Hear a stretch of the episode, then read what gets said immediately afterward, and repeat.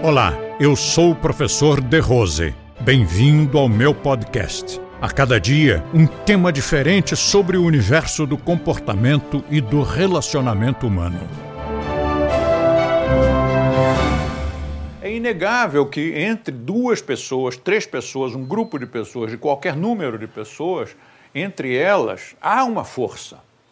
A força gregária, a força do grupo. E a, a isso nós chamamos egrégora. Curiosamente, essa palavra não está nos dicionários. Nunca entendi por que, que não está nos dicionários, já que ela é uma palavra que foi muito usada na teosofia e, foi muito, e é muito usada na maçonaria. São grupos grandes, são grupos antigos. Por que, que essa palavra não existe no dicionário? E ela provém, segundo um dos dicionários publicados publicado esse dicionário pela editora Pensamento, acho que em 1940. Eu tenho esse dicionário, tem que ver a data, mas ele é antigo, antigo, aquele livro todo amarelo. E lá há a informação de que essa palavra provém do grego egregoroi e que alude à força do grupo. Quer queiramos, quer não, nós todos estamos imersos em várias egrégoras ao mesmo tempo. Todos nós temos uma egrégora de família, família consanguínea, papai, mamãe, irmãos, ou também depois a família constituída. Agora é a sua esposa, o seu marido, os seus filhos, a família. Aquilo ali é uma energia. Você muitas vezes quer fazer alguma coisa, mas a família não gostaria que você fizesse, e aí você não faz. Ou, contrário, você não gostaria de fazer, mas a família tem a expectativa de que você faça, você vai lá e faz. Por exemplo, você, a sua vocação é saxofonista e você se forma em engenharia. Mas se você queria ser saxofonista, por que, que você foi fazer engenharia?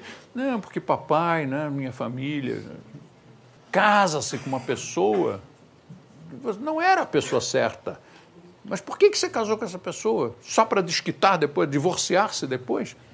É, mas a família, não sei o quê. Ou vice-versa, você gostaria tanto de se casar com aquela pessoa, mas a família não admite.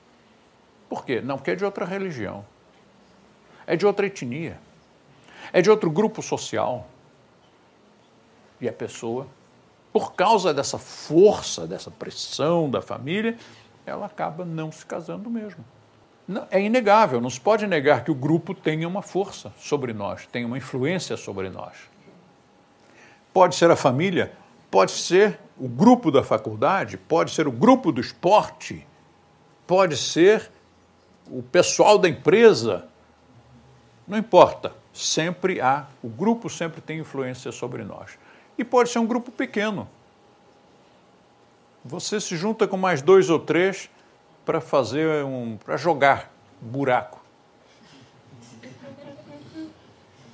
Aquele grupo já passa a ter influência sobre você. Você decide que, sei lá, vai, vai, não vai mais durante os seus encontros semanais para jogar cartas, você resolveu que não vai tomar cerveja. E aí o grupo aceita? E, e, tudo bem? Você simplesmente não toma cerveja e tudo bem? Não, o grupo obriga você a tomar cerveja. E a egrégora tem dois, duas, duas características de, de força, de poder. Uma é número de, de pessoas que participam e a outra, outro elemento, é o tempo de existência. Uma egrégora que tenha pouca gente é uma egrégora menos forte do que outra. Óbvio isso, né? Uma outra que tenha um milhão ou um bilhão.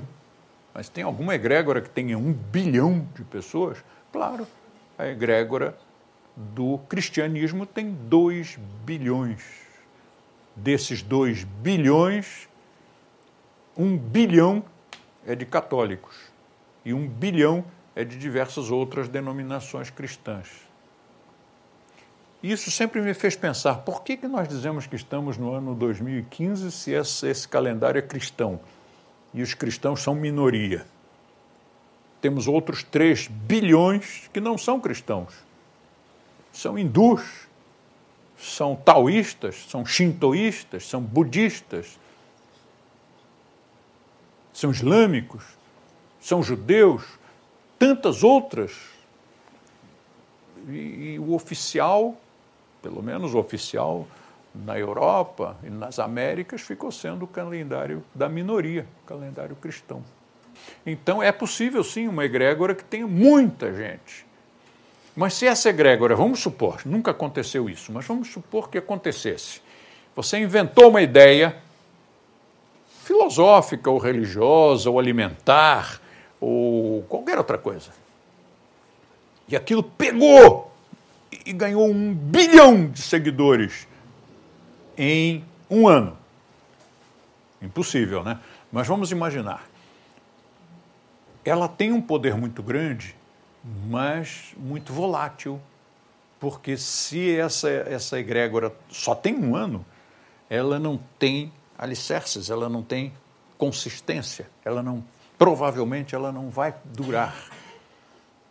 Mas uma egrégora que tenha, por exemplo, dois mil anos, que é a egrégora do cristianismo, ela, mesmo que não tivesse tanta gente, mas ela se torna uma egrégora relevante porque, como ela já está lá há muito tempo, aquilo criou raízes no inconsciente do ser humano, no inconsciente coletivo do ser humano.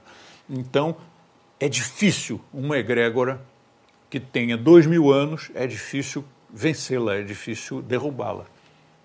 Seria necessário uma guerra, nesse caso uma guerra santa, que matasse todos os seguidores. E olhe lá, hein? talvez não conseguisse.